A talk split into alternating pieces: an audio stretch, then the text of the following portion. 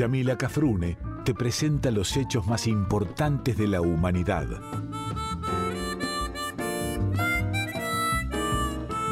Por Folclórica 987 escuchás Contame una historia.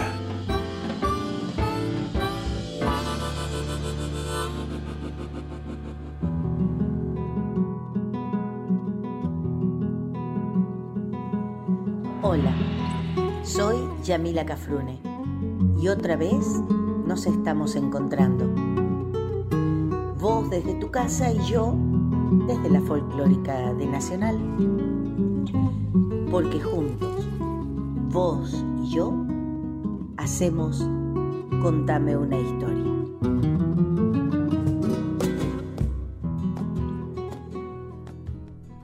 Hola queridos y queridas amigas de la folclórica de la Contame una historia. ¡Wow! ¿Cómo estamos hoy? Sí, en realidad hoy no sabía cómo hacer para, para comenzar el programa y dije, bueno, tengo que comenzarlo como lo hago siempre, diciéndole así. Hola queridos amigos y amigas, nuevamente con ustedes compartiendo otro Contame una historia. Saben que mi programa es un encuentro histórico musical donde nos vamos a justamente a reencontrar con historias de antes y de ahora, grandes y pequeñas historias, de vidas cotidianas y vidas extraordinarias, de hombres y mujeres como vos y como yo, y de aquellos y aquellas que fueron extraordinarios, que sobresalieron, que fueron excepcionales. De historias, con historias de cosas que nos rodean y sobre todo hacen a nuestra identidad, a nuestro sentido de pertenencia, hoy más que nunca, a la América Grande, que alguna vez fue el sueño de muchos y de muchas y que aún sigue siéndolo, al menos, como siempre les digo, de mí también. En ocasiones vendrán a estar con nosotros algunas chapas, de algunas de las cuales van a tener sabor a infancia y a recuerdos. Eh, estoy un poquito, no emocionada, estoy conmocionada porque me han pasado algunas cosas esta semana, todas buenas, pero digo, de lo que voy a hablar hoy no es muy grato. Eh, entonces eh, es como que no sabemos a veces ni cómo empezar, pero comenzando como siempre, al menos vamos a tener un poquito de... Vamos a hablar de la memoria y vamos a hacer un poquito de memoria. Entonces, le vamos a pedir justamente a nuestro querido Diego que me ayude en este momento y pongamos nuestro primer tema musical del día de hoy.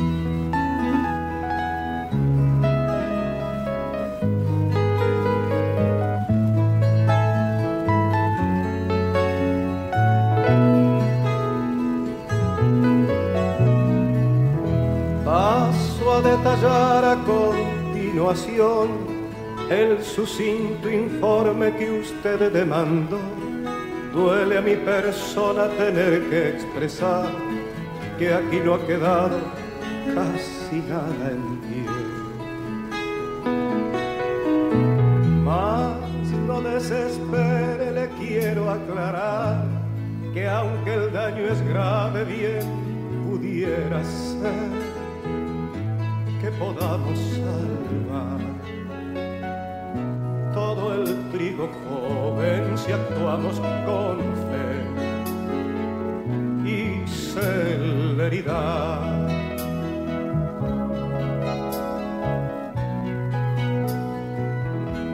Parece ser que el temporal trajo también la calamidad de cierto tipo de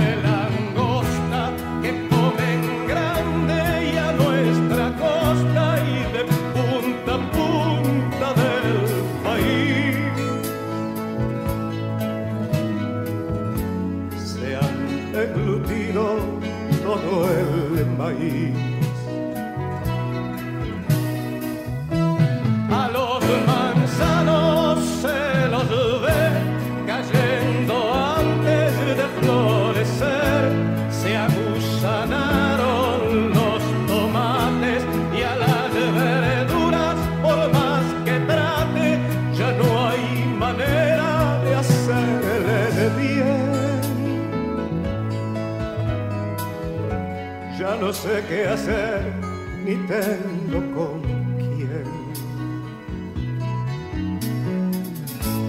La gente duda en empezar la tarea dura de cosechar. Lo poco que queda se va a perder si como le dije no ponemos fe y celeridad.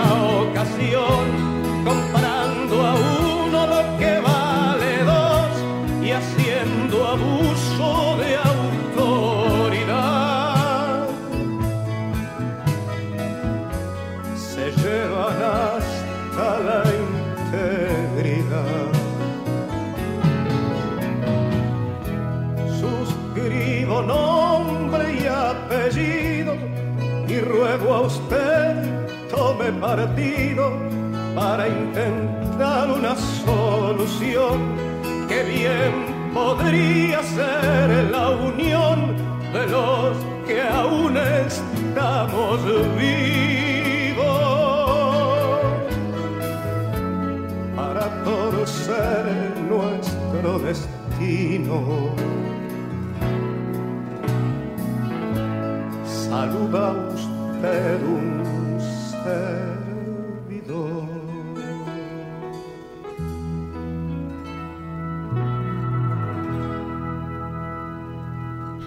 Bueno, justamente, toda la semana pasada los programas de la Nacional y de cualquier radio del país, de toda mi patria, seguramente han estado hablando de esto que es el Día de cómo se llama en realidad, cómo le hemos dado en llamar. El Día Nacional de la Memoria, algunos dicen el Día por la Memoria, no, es el Día Nacional de la Memoria por la verdad y la justicia. Entonces, nosotros festejamos que tenemos tres días de vacaciones, es decir, viernes, sábado y domingo, o festejamos, pero en pasado, ustedes saben que yo grabo el programa, pero eh, festejamos en pasado, digo, porque esto va a salir posterior al 24.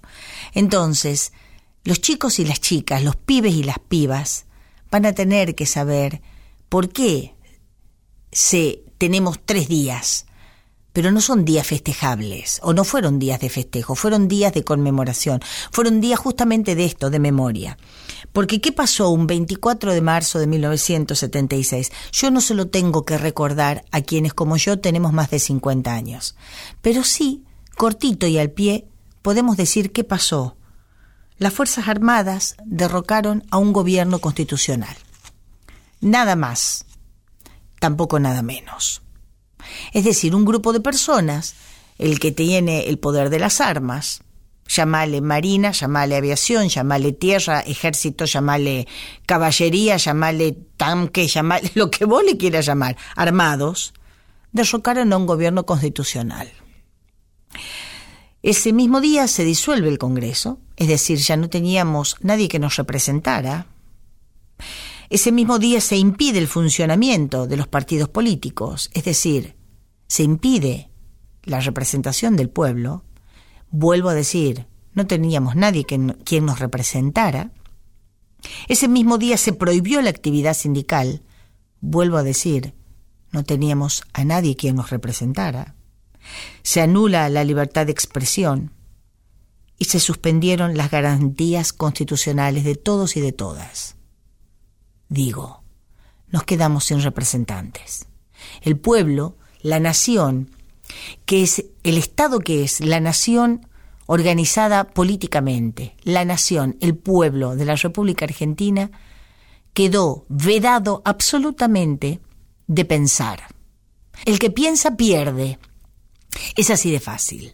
O era, perdón, era así de fácil. El que, el que pensaba perdía. No podías pensar. Porque si pensabas, podía llegar a saber que no era una revolución, ni la libertadora del 55, mal llamada libertadora, ni era un proceso de reorganización nacional. Era una organización nacional a los que les convenía una reorganización nacional, pero precisamente al pueblo no era. Claro, el gobierno destituido era el gobierno de María Estela Martínez de Perón, que a quien había o por qué había tomado el poder María Estela Martínez de Perón, porque su esposo Perón, don Juan Domingo Perón, había muerto. Y claro, el pueblo quedaba sin representantes, pero no por la muerte de Perón. Quedaba sin representantes porque las Fuerzas Armadas, la Junta Militar, había determinado eso simple y sencillamente. Entonces, quienes iban a tomar el poder, quienes supuestamente iban a representarnos, se autodefinieron ellos. Es decir, ellos solos tomaron el poder porque así se les antojó o así convenía. No voy a hablar aquí no voy a hablar aquí porque sería muy extenso y además reiterativo, porque todos los programas lo han usado, todos los programas, perdón, no lo han usado, han hablado de ello, han hablado del Plan Cóndor. Pero sí vamos a hablar de quienes lo apoyaron al Plan Cóndor y de qué se trataba el Plan Cóndor.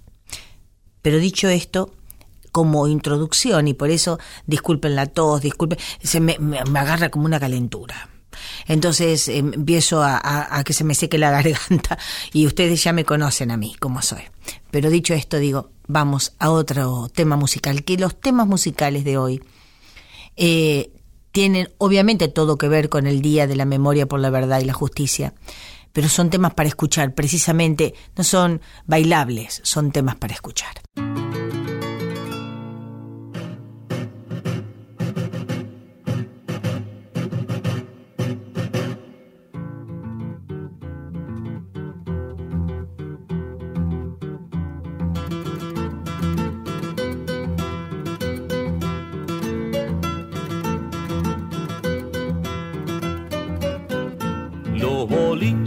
Cerrito no son para los ricos si alguno llega a entrar, difícil que haya lugar. Allí cerca hay un cuartel con cañón y coronel.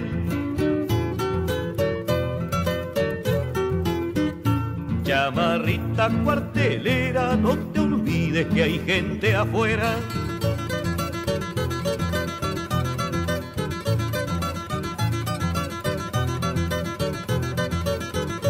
La otra noche en una farra, milico con guitarra, mirándolo al patrón, le cantaba esta canción. Aunque salga a ser mandado, un milico es un soldado. Chamarrita de los milicos, no te olvides que no son ricos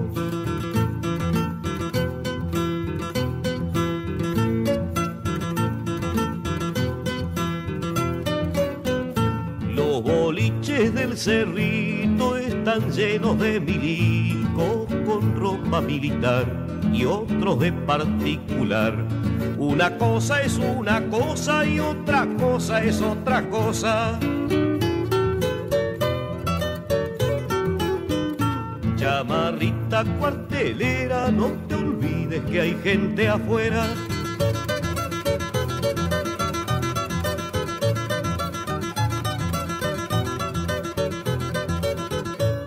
se forma algún merengue, el cuartel de los blandengues se queda donde está, cada cosa en su lugar. Los milicos no son bobos, aunque sirvan para todo. Chamarrita de los milicos, no te olvides que no son ricos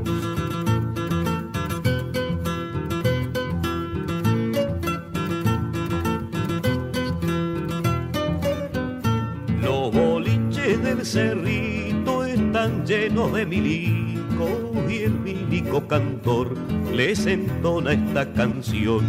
Cuando pasa el presidente, los milicos ya no son gente. Chamarrita cuartelera, no te olvides que hay gente afuera. Cuando cantes pa' los milicos, que no son ricos.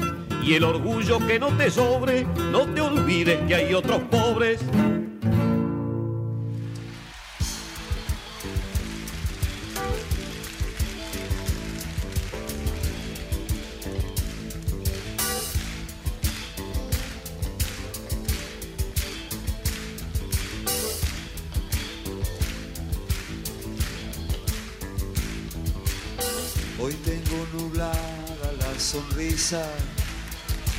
País de cielo, país de tiza.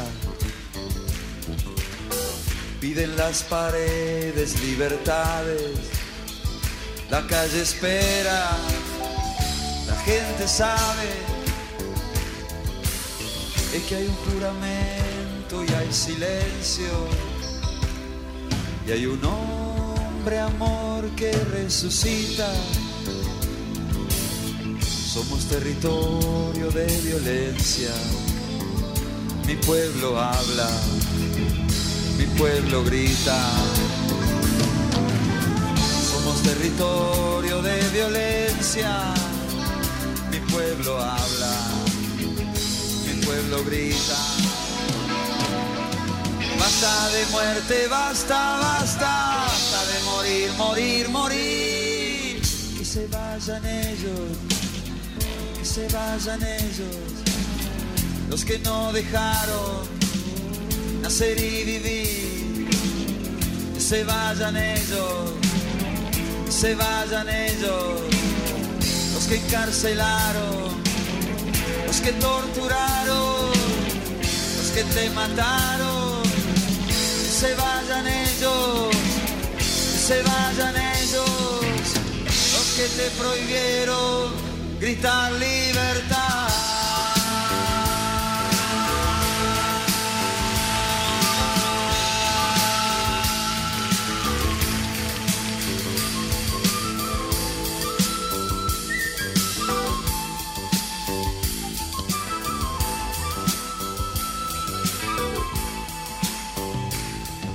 América es volcán y sufrimiento, hombre y ciudad y viento.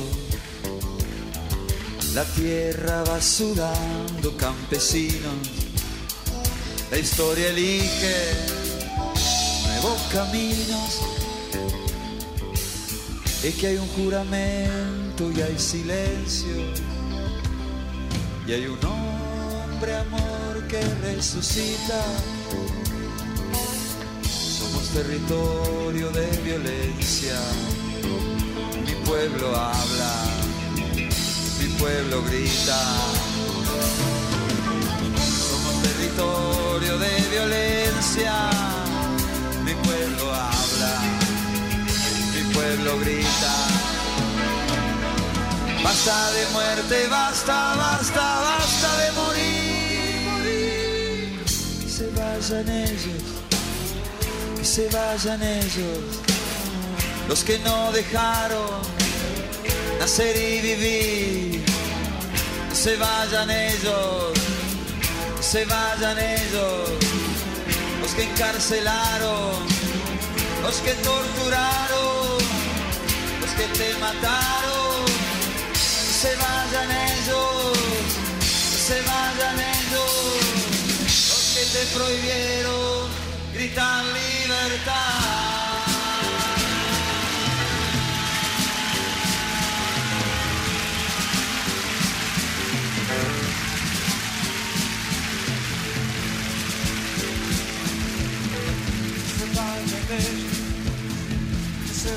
Se vayan ellos, cuando quieran y cuanto antes, se vayan ellos, se vayan ellos, se vayan ellos, se vayan ellos, se vayan ellos, se vayan ellos, se vayan ellos.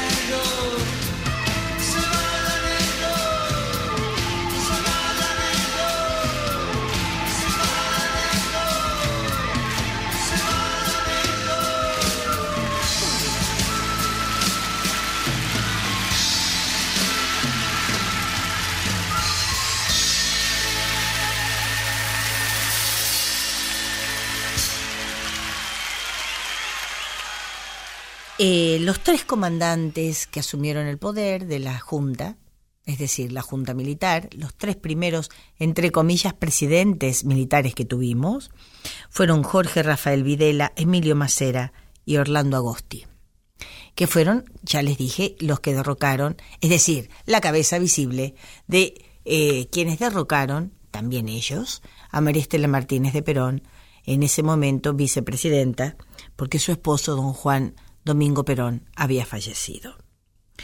Lo que yo les decía en el bloque anterior, que era el Plan Cóndor, es el plan que se llevó a cabo en toda la Latinoamérica, o mejor dicho, fue el plan que se llevó a cabo eh, en todo el territorio de la América del Sur o de los países del tercer mundo. Pero no quiero reiterar el hecho de decir otra vez acá que Estados Unidos se sigue considerando que fue el gobierno que apoyó este plan y que fue el que lo ideó también, eh, siendo que se sigue considerando hasta el día de hoy el paladín de la justicia de nuestras causas, pero a la vez también es su verdugo. Y eso lo sabemos. Yo simplemente los voy a tocar así como puntitos, porque si este programa lo está escuchando una mamá de 60 años con sus hijos o con sus nietos, que los nietos le pregunten, che, abuela, o Che, mamá, si es la madre, eh, ¿de qué habla Yamila? ¿De qué, qué es el plan Cóndor? ¿Era un plan para salvar a los cóndores en peligro de extinción? Y sí. En realidad, estábamos, estuvimos en peligro de extinción. No éramos cóndores, pero ponele.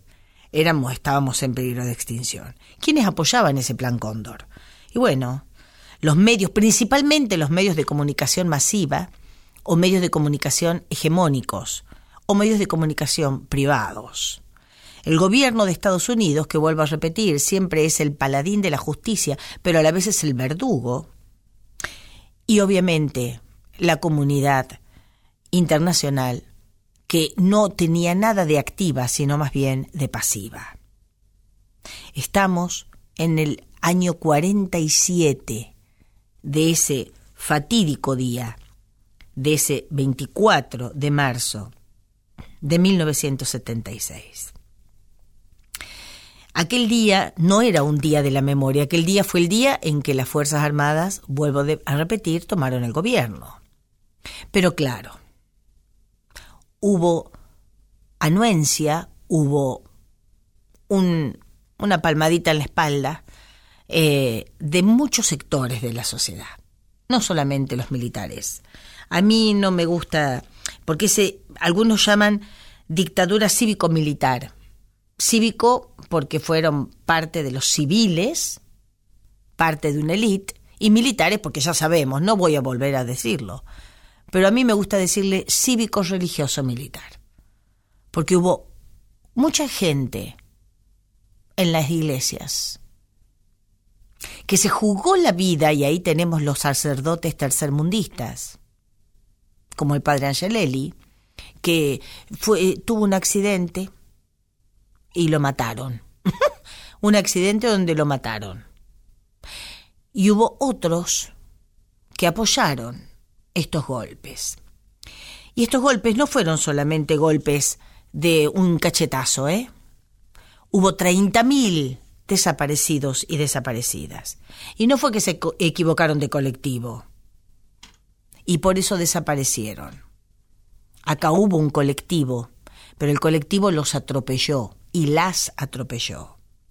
Hablamos aquí de asesinatos, hablamos aquí de desaparecidos y desaparecidas, hablamos aquí de violaciones, pero no violaciones a los derechos humanos solamente, violaciones, señores y señoras, violación al cuerpo humano. A esa violación me refiero hubo torturas, hubo secuestros de personas, adultas, jóvenes. Ojalá hubieran sido adultas, pero eran adultas en su forma de pensar, eran jóvenes. Y hubo secuestros de bebés. A mí me gusta llamarlo no secuestros de bebés, a mí me gusta llamarlos por su nombre, apropiación. Porque las que nacieron y los que nacieron en cautiverio, porque su mamá había sido secuestrada, estando embarazada, esos chicos, esos pibes, esas pibas, fueron, tuvieron tres destinos. O fueron entregadas directamente a familias de militares, o a familias de personas conocidas de esos militares y que querían tener hijos y no podían o que querían adoptar, etcétera, etcétera. O fueron dejados en instituciones, a la puerta de las instituciones, tal cual el jorobado de Notre Dame, que al jorobado lo dejan en la puerta de la iglesia, bueno, para que se den una idea los más jóvenes, que no vieron a lo mejor otras películas, pero sí vieron esa, bueno, a ese bebé lo dejaron tirado en la puerta de una iglesia, bueno, a los nuestros, a las nuestras, las dejaron también en instituciones. Algunas serían iglesias y otras no.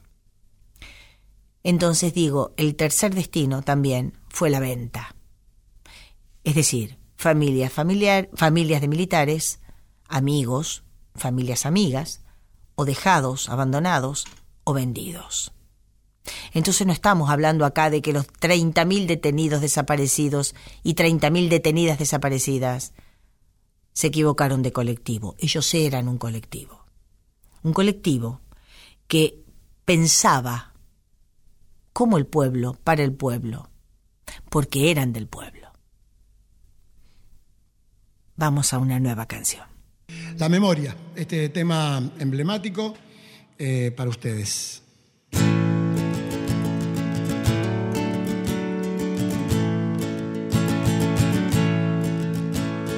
Los viejos amores que no están, la ilusión de los que perdieron, todas las promesas que se van y los que en cualquier guerra se cayeron todo está guardado en la memoria, sueño de la vida y de la historia, el engaño y la complicidad de los genocidas que están sueltos, el indulto y el punto final.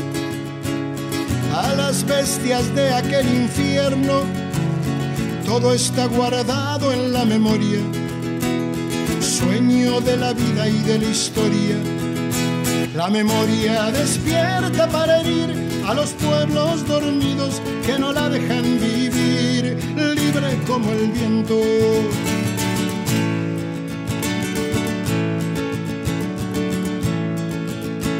Los desaparecidos que se buscan con el color de sus nacimientos el hambre y la abundancia que se juntan, el maltrato con su mal recuerdo, todo está clavado en la memoria, espina de la vida y de la historia.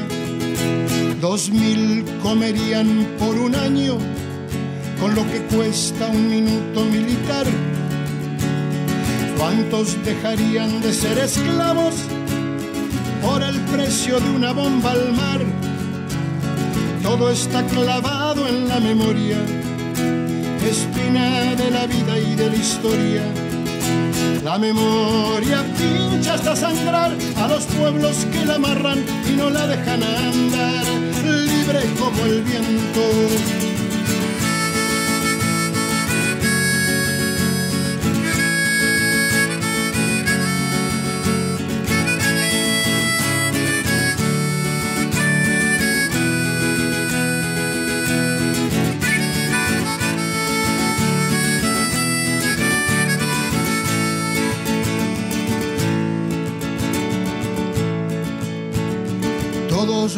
los muertos de la AMIA y los de la Embajada de Israel, el poder secreto de las armas, la justicia que mira y no ve, todo está escondido en la memoria, refugio de la vida y de la historia. Fue cuando se callaron las iglesias, fue cuando el fútbol se lo comió todo que los padres Palotinos y Angelelli dejaron su sangre en el lodo. Todo está escondido en la memoria, refugio de la vida y de la historia. La memoria está ya hasta vencer a los pueblos que la aplastan y que no la dejan ser libre como el viento.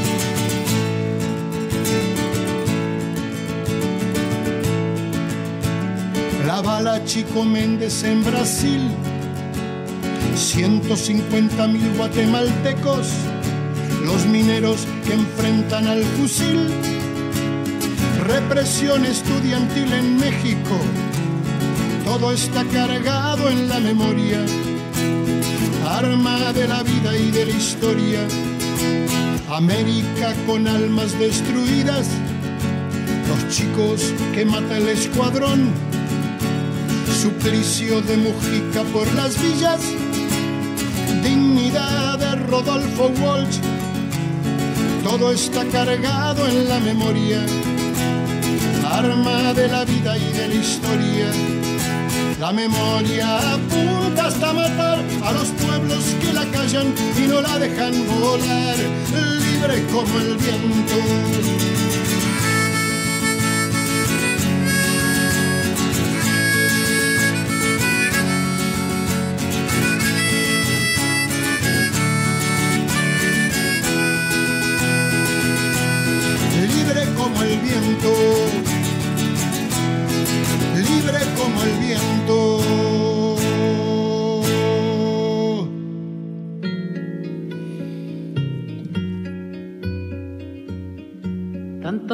Veces me mataron, tantas veces me morí. Sin embargo estoy aquí resucitando. Gracias estoy a la desgracia y a la mano con puñal porque me mató tan mal. Y seguí cantando, cantando al sol como la cigarra. Después de un año bajo la tierra, igual que sobreviviente que vuelve de la guerra.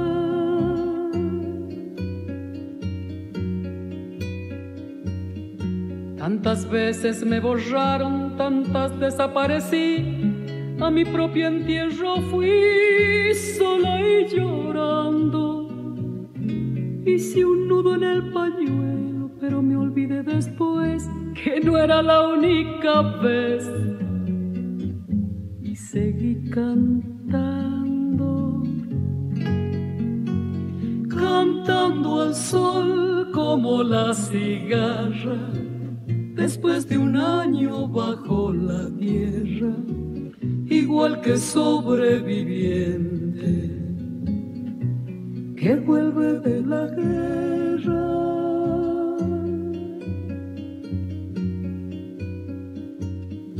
Tantas veces te mataron, tantas resucitarás, tantas noches pasarás desesperando. Y a la hora del naufragio y la de la oscuridad, alguien te rescatará.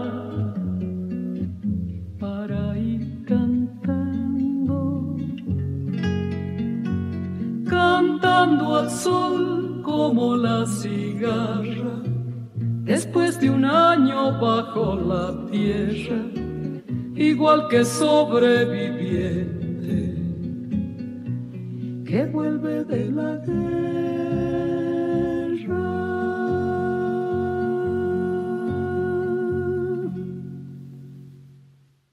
Decíamos que no se habían equivocado de colectivos los 30.000 desaparecidos y desaparecidas, detenidos, desaparecidos y desaparecidas. Fue porque pensaron en común y para el pueblo y con el pueblo. Durante, esta, durante la dictadura hubo una flagrante violación a todos los derechos humanos. De ahí el nunca más, nunca más. Fue una, una frase de dos palabras mínimas, pero inmensas, gigantes, eh, universales. Nunca más, nunca más la violación a los derechos humanos. Muchos, muchas. Perdimos familia, perdimos gente amada durante esas épocas. Y yo me acuerdo, si se me permite, una anécdota cuando mi papá no estaba en la Argentina, mi papá nunca fue exili mi papá nunca se exilió, mi papá nunca fue echado de la República Argentina. Mi papá nunca fue, nunca le pusieron una bomba, nunca lo amenazaron. Pero mi papá sabía que se tenía que ir. O si podía, no tenía que volver. Yo tengo cartas donde él le preguntaba a un comisario amigo, eh, ¿puedo volver? Y él le decía, no vuelvas, turco, porque no es momento para vos. No vuelvas, turco. Él volvió. Ya sabemos todos que él volvió pero no era momento para que el papi volviera. En uno de esos viajes, donde mi papá no estaba presente acá en la Argentina y viajábamos con mi mamá, pasábamos por Tucumán. Tucumán era una provincia muy complicada, era muy jodida. No podías pasar así nomás como ahora que ibas, pasaba o vas, pasás y nada más. No, era muy complicada. Eh, mi mamá rezaba cada vez que pasaba con nosotras cuatro, rezaba porque iba sola, con cuatro hijas, y era nada más y nada menos que la mujer de Jorge Cafrune con las cuatro hijas de Jorge Cafrune. Entonces rezaba y nos decía, por favor, quédense quietitas, calladitas, sentaditas, por favor, que vamos a pasar por un control militar, por favor, por favor. Y pasábamos. Los miliquitos, porque convengamos que los que estaban en la, en la ruta no eran los, los jefes, eran los miliquitos, los chicos jóvenes, los soldaditos. Viendo una mujer con cuatro hijas, la dejaban pasar. Pero no te puedo explicar, hasta el día de hoy, cuando yo veo un milico en la, en la ruta, el julepe que te da. Porque el que diga que no se asusta, el que diga que no ha tenido miedo, es mentira, muchachos. Muchachas, es mentira. Yo, yo iba a pata a la escuela, yo iba a pie, caminaba a la escuela secundaria y mi mamá me decía que por favor no aceptara libros, que por de nadie, que por favor no aceptaba, no aceptara ninguna hojita de nadie, porque te llevaban. A ver, te llevaban, te sacaban porque no sé por qué. Porque hubo muchos y muchas que no tenían nada que ver había muchos y muchas que pensaron, muchas y muchos que actuaron, muchos y muchas que gestionaron, que militaron, pero había otros que no, y a mí me consta que no, y fueron chupados igual. Por eso hoy es tan difícil hablar, como decía la jefa, como decía la señora Cristina Fernández de Kirchner, yo tuve el alto honor de ser invitada al inicio, a la apertura de este Congreso sobre los Derechos Humanos que hubo acá en la capital federal, en el CCK. Y ella estuvo y dijo, qué difícil es hablarles a los chicos de 20 años de lo que pasó hace 40. Porque a los pibes, vos les decías a las pibas, no podías pensar y te dicen, ay, qué ridícula, que esta Yamila es una ridícula, es una exagerada. No podían pensar, chicos. Te tenía que gustar la música que te decían que te tenía que gustar. La casi que tenías que comer lo que ellos querían por día, que de todas maneras comías lo que ellos te dejaban comer. Porque fue una época de mucha pobreza. Entonces, fue una época muy jorobada. Fue la época en el que empezó después a decirse nunca más. Porque después de este nunca más, vinieron ellas. Durante ese gobierno, esa dictadura cívico-religioso-militar, ellas sí estuvieron. Me voy a referir a ellas después de otro tema musical.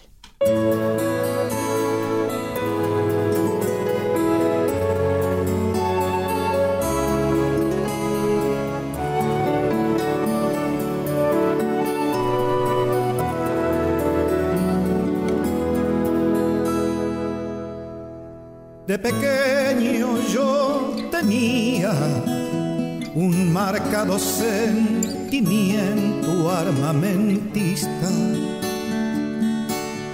Tanques de lata, de cromo y níquel y unos graciosos reservistas de plomo a mano pintados con morriones colorados que eran toda una delicia para mi mente infantil.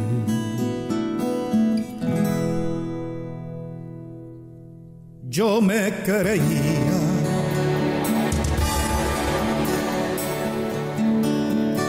como creía en el honor del paso del batallón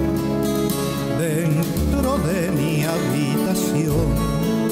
Era todo un general dirigiendo la batalla y el humo de la metralla acunaba mi pasión por los gloriosos soldados que sable en mano avanzaban sobre aquel cruel invasor que atacaba mi nación. Sangre de entonces, sangre vertida, toda mi niñez vencida por el tiempo que pasó. De las banderas, solo girones, de los morriones empenachados, solo un revuelo desmadejado de dolor.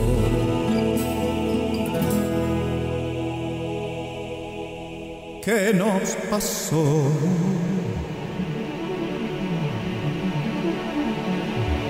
¿Cómo ha pasado? ¿Qué traidor nos ha robado la ilusión del corazón? Creo que quiero cerrar los ojos para no ver los despojos de lo que tanto amaba entonces.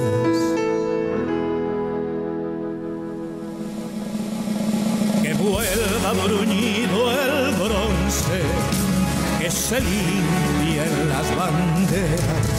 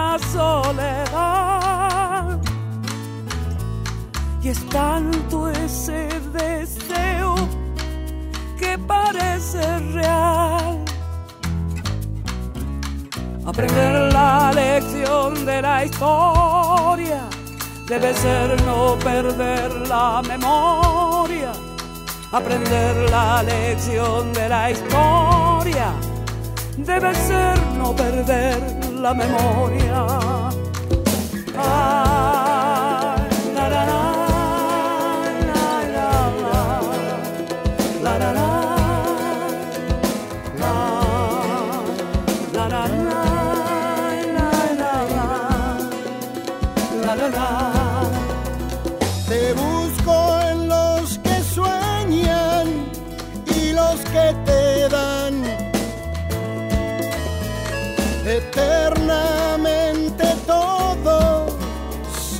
Echarse atrás.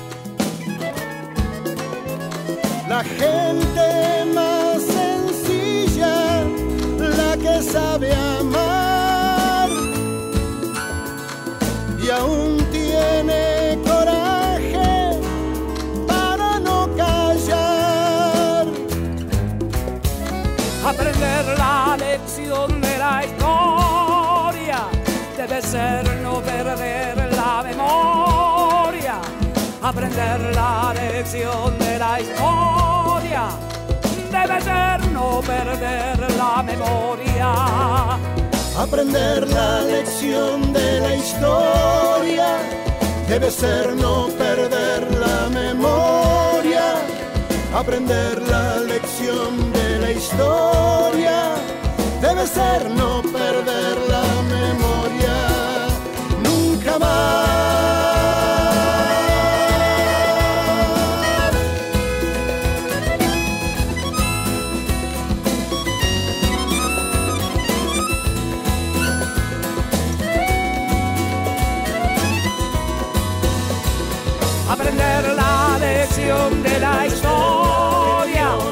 Debe ser no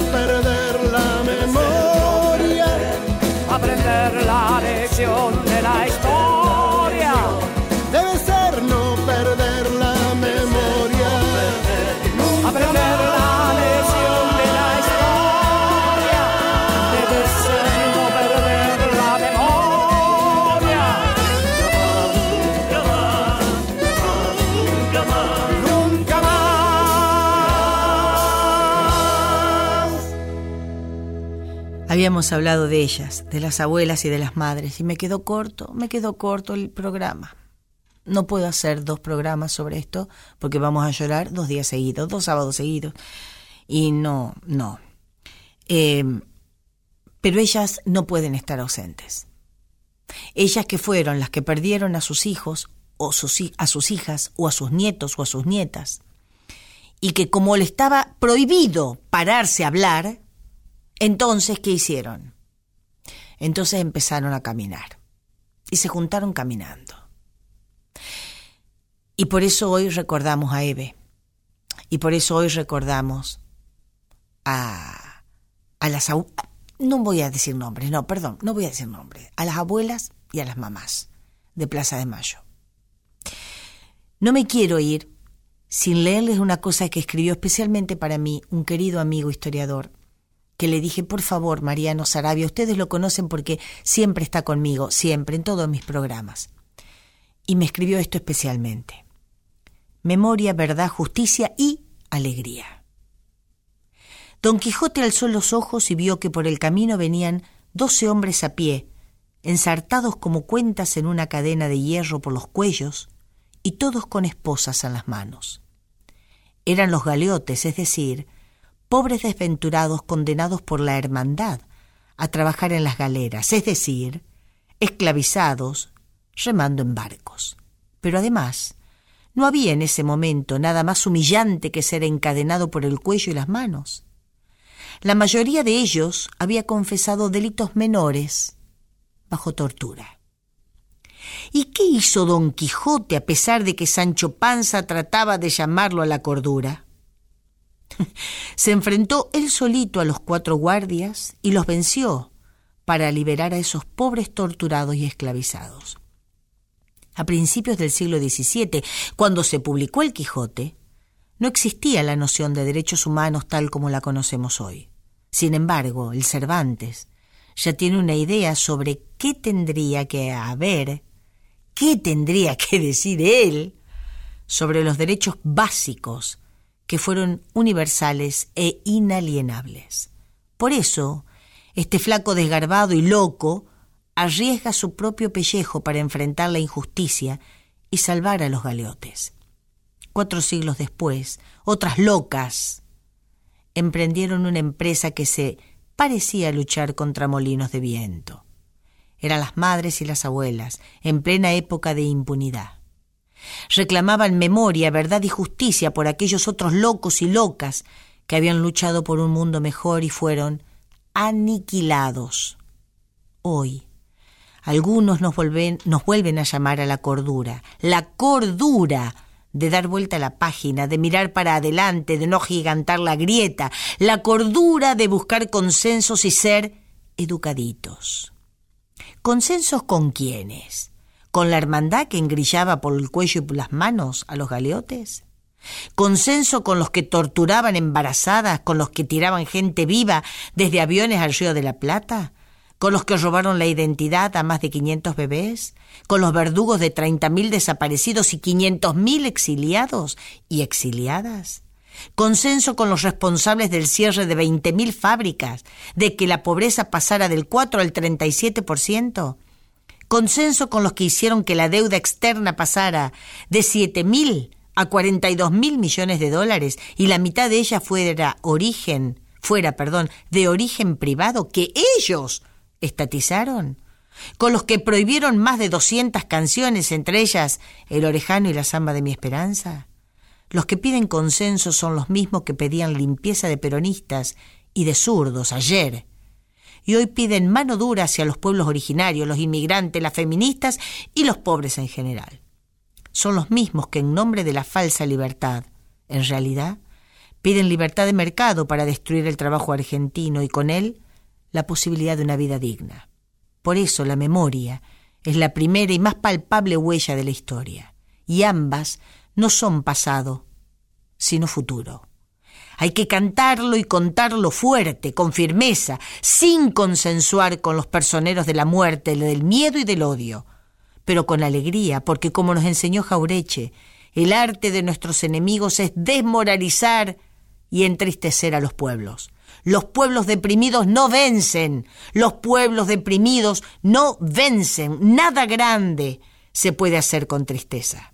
Así que esta vez, en los 40 años de democracia más que nunca, memoria, verdad, justicia y alegría. Hasta la esperanza siempre. Eso dice mi amigo. Y yo les digo, gracias por haberme acompañado un sábado más. Gracias, mi querido Diego Rodríguez, editor y productor en este caso del Contamos una historia de este sábado.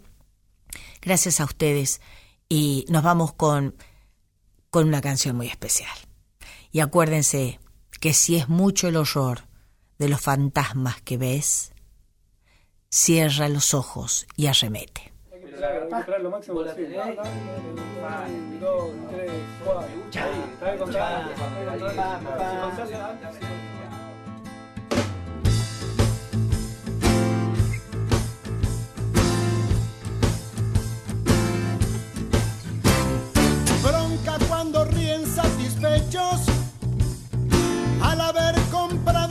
derechos. Bronca cuando se hacen moralistas entran a correr a los artistas. Bronca cuando a plena luz del día sacan a pasear su hipocresía. Bronca de la brava de la mía. Bronca que se puede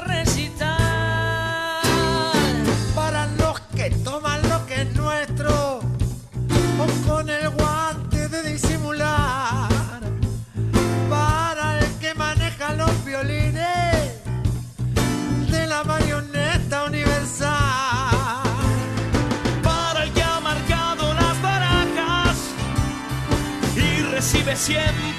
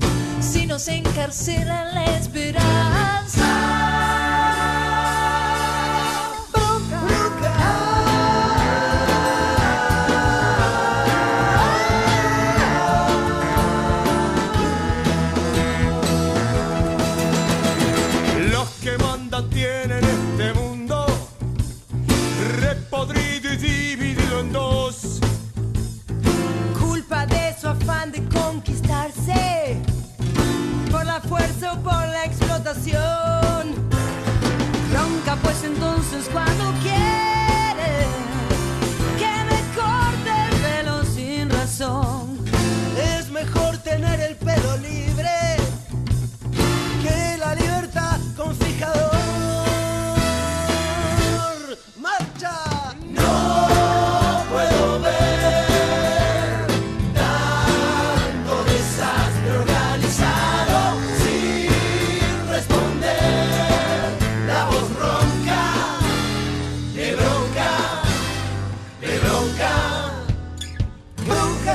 Fusiles y sin bombas.